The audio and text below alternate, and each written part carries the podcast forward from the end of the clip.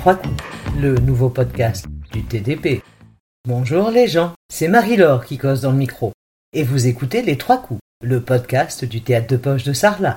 Il est peut-être petit, notre théâtre, mais on a tout un tas d'idées. On se met à la mode, on invente, on innove. Du coup, pour être in the wind, j'ai fait anglais à l'école, mais pas souvent. On se met au podcast. Oui, c'est pourquoi. Et alors? C'est à quel sujet? Oui, ben deux secondes, j'y arrive. Les trois coups, c'est une émission où on va causer théâtre. Ça vous étonne, hein?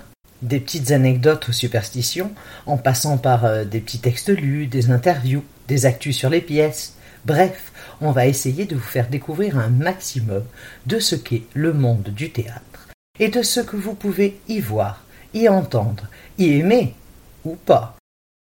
Pour ce premier épisode, j'ai choisi de commencer par la petite anecdote sur les trois coups, puis de vous parler de la pièce qui détient le record du nombre de représentations. C'est trop facile. Oui, peut-être, mais bon, faut bien démarrer quelque part, hein Bon. Alors, vous êtes prêts à faire vos premiers pas sur les planches? C'est parti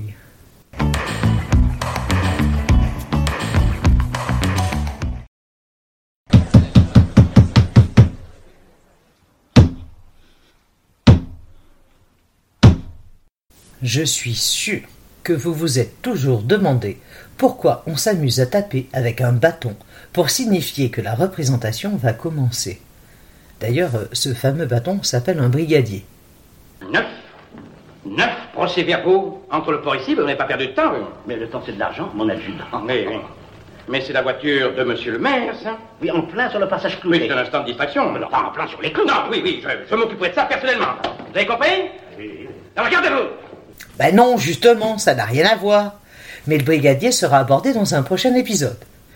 Donc, je disais, pour signifier au public que la pièce va débuter, on tape le brigadier au sol. Mais d'où on a eu une idée pareille? Il fut une époque lointaine, bien lointaine, où une poignée d'irréductibles spectateurs continuait à papoter, même s'ils savaient que la représentation allait commencer. On décida alors de frapper neuf coups de bâton, qui, selon la légende, correspondraient aux neuf muses de l'Antiquité, afin de montrer qu'on demandait au public toute son attention pour profiter du spectacle qui allait démarrer. Puis ensuite trois coups lents, qui, selon les sources, ont des origines qui divergent. Pour certains, c'est sous l'Ancien Régime, où on ne rigolait pas avec les honneurs dus au chef d'État, qu'ont été ajoutés trois coups lents, un pour le roi, un pour la reine, et enfin le dernier pour le public. Pour d'autres, cela vient des trois saluts qu'effectuait la troupe de Molière avant de jouer. Un pour le roi, un pour la reine, un pour le dauphin. Pour d'autres encore, cela daterait du Moyen Âge, et les comédiens s'en servaient pour conjurer les sanctions que leur donnait l'Église en frappant trois coups équivalents à la Trinité. Au premier, les comédiens disaient à voix basse Au nom du Père. Au deuxième, Au nom du Fils.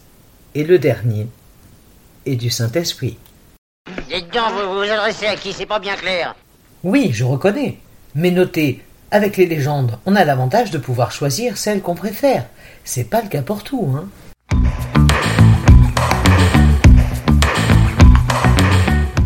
Vous allez entendre un extrait de La cantatrice chauve d'Eugène Ionesco. C'est la première pièce écrite par Ionesco. On est dans du théâtre de l'absurde. En quelques mots, cette pièce raconte une soirée classique chez des bourgeois anglais qui ont invité un couple d'amis à dîner. Ils n'ont rien à se dire. La pendule fait ce qu'elle veut, la bonne joue les Sherlock Holmes, et un capitaine des pompiers ne sait pas bien ce qu'il fait là. Mon beau-frère avait du côté paternel un cousin germain, dont un oncle maternel avait un beau-père, dont le grand-père paternel avait épousé en seconde noces une jeune indigène, dont le frère avait rencontré dans un de ses voyages une fille dont il s'était épris, et avec laquelle il eut un fils, qui se maria avec une pharmacienne intrépide qui n'était autre que la nièce d'un quartier-maître inconnu de la marine britannique, dont le père adoptif avait une tante euh, parlant couramment l'espagnol, et qui était peut-être l'une des petites filles d'un ingénieur mort jeune, petit-fils lui-même d'un propriétaire de vigne, dont on tirait un vin médiocre. Mais qui avait un petit cousin, Casani adjudant, dont le fils avait épousé une bien jolie jeune fille divorcé, dont le premier mari était le fils d'un sincère patriote, qui avait su élever dans le désir de faire fortune l'une de ses filles qui put se marier avec un chasseur qui avait connu Rothschild, et dont le frère, après avoir changé plusieurs fois de métier, se maria, et est une fille dont le bisaïeul chétif portait des lunettes que lui avait donné un ancien cousin, beau-frère d'un Portugais, fils naturel d'un meunier pas trop pauvre, et dont le frère, de lait avait pris pour femme la fille d'un ancien médecin de campagne, lui-même frère de lait du fils d'un laitier, lui-même fils naturel d'un autre médecin de campagne, marié trois fois de suite, et dont la troisième femme. Oh Mais il me semble que j'ai connu cette troisième femme. Si je ne me trompe, elle mangeait du poulet dans un guépier. C'était pas la même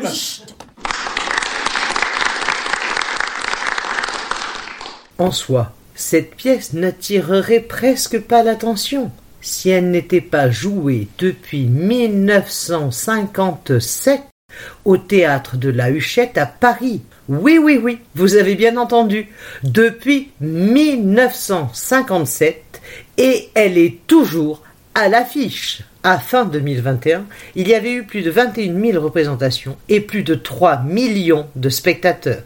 C'est donc la pièce qui détient le record français du nombre de représentations. J'ai bien dit français, parce qu'il existe une pièce qui détient le record du monde. La souricière, The Mouse Trap, d'Agatha Christie, est jouée depuis le 25 novembre 1952. Encore à l'affiche au théâtre Saint-Martin à Londres. Elle comptabilisait déjà plus de 25 000 représentations en 2019. Alors vous imaginez depuis, ça doit faire, euh, alors attends, 365 multiplié par 52, ah non, en fait il faut enlever les jours fériés, ah oui, mais non, mais, euh, bref, ça fait vachement beaucoup, quoi. Mais combien? J'ai pas compté. Mais montrez avec vos doigts là. non, mais attendez, ça fait beaucoup plus que mes doigts. Oui, ça c'est sûr. Enfin, passons. Elle doit également sa notoriété à sa fin si particulière, où le policier demande dans sa dernière réplique Cher spectateur, complice du crime, merci d'être venu et de ne pas révéler l'identité du meurtrier. Remarquez, c'est bien. Ça évite qu'on vous raconte la fin si vous l'avez pas encore vu. Et voilà mes petits choupinous, c'est fini pour aujourd'hui. C'est fini. Voilà, c'est fini. Voilà. Ben oui, ça va, hein, c'est ce que je viens de dire. Bon, je vous dis à très bientôt pour un nouvel épisode. J'espère que celui-là vous a plu, que ça vous a donné envie d'entendre la suite. Alors, vous n'hésitez pas, vous vous abonnez, vous diffusez le lien, vous en parlez à vos amis si ça vous a vachement plu, vous en parlez aux gens que vous aimez pas si ça vous a pas plu du tout. Et n'oubliez pas, partager, diffuser sont les deux mamelles du podcast français.